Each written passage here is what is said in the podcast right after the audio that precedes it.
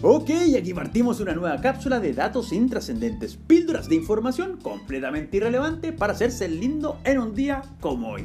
Y un 23 de junio de 1894, el varón Pierre Coubertin, con el objeto de revivir los antiguos Juegos Olímpicos, funda el Comité Olímpico Internacional en la ciudad de París, Francia mismo país en que un día como hoy de 1972 nace en Marsella el genio de Zinedine Zidane, no solo el más grande futbolista francés de todos los tiempos, sino que además responsable directo de entregarle al país galo su primera Copa del Mundo en 1998 y su segunda Eurocopa el año 2000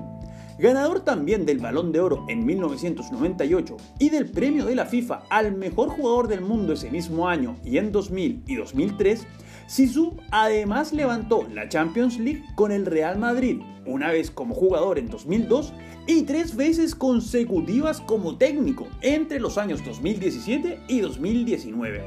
un verdadero crack que además compartiría los títulos con su selección con el bueno de Patrick Vieira,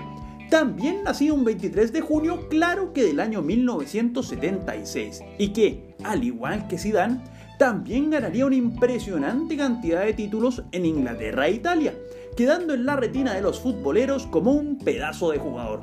Y quien quedó con un pedazo en su mano, claro que de otro tipo, fue Lorena Bobbitt, quien, cansada de los malos tratos, le corta en un día como hoy de 1993 el pene a su marido, John Wayne Bobbitt, mientras éste dormía,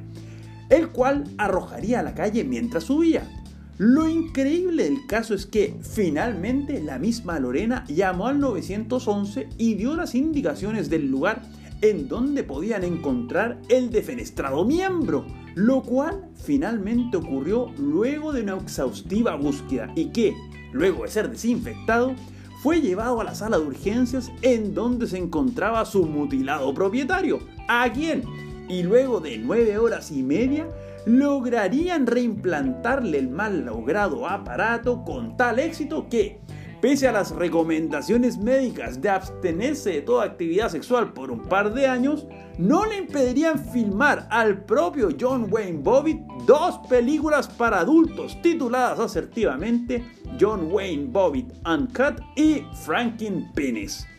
Y quien decidió cortar vínculos, claro que de una forma más civilizada, fue Gran Bretaña con la Unión Europea, luego de que este día de 2016 la opción Brexit se impusiera por 52 a 48% al Remain. En un resultado que no solo fue sorpresivo para todo el mundo, sino que además ha implicado una serie de cambios en la configuración geopolítica de la cual no se tienen todavía reales certezas de su alcance, pero que dan a entender que el proyecto de una comunidad europea que eventualmente podía constituirse en un solo país para contrarrestar la hegemonía norteamericana murió ese día, tal y como el bueno de Alberto Fuyú que nos dejaría un 23 de junio de 2018 y que sería recordado no solo por su aporte en las comunicaciones, sino que por ser uno de los máximos ídolos del Club Universidad Católica y por ser parte de la gloriosa selección chilena que alcanzaría el tercer lugar en el Mundial del 62 equipo en donde el impacto de Tito no solo se midió en la cancha, sino que su arrastre con las mujeres incluso implicó que la cantante luceliana le compusiera un twist con su apodo. Soy Pancho Troncoso y les cuento que nos pueden seguir en Instagram en arroba conversaciones intrascendentes. Además, no olviden de suscribirse a este podcast si quieren más datos completamente inútiles para cada día. Será hasta mañana con más datos intrascendentes.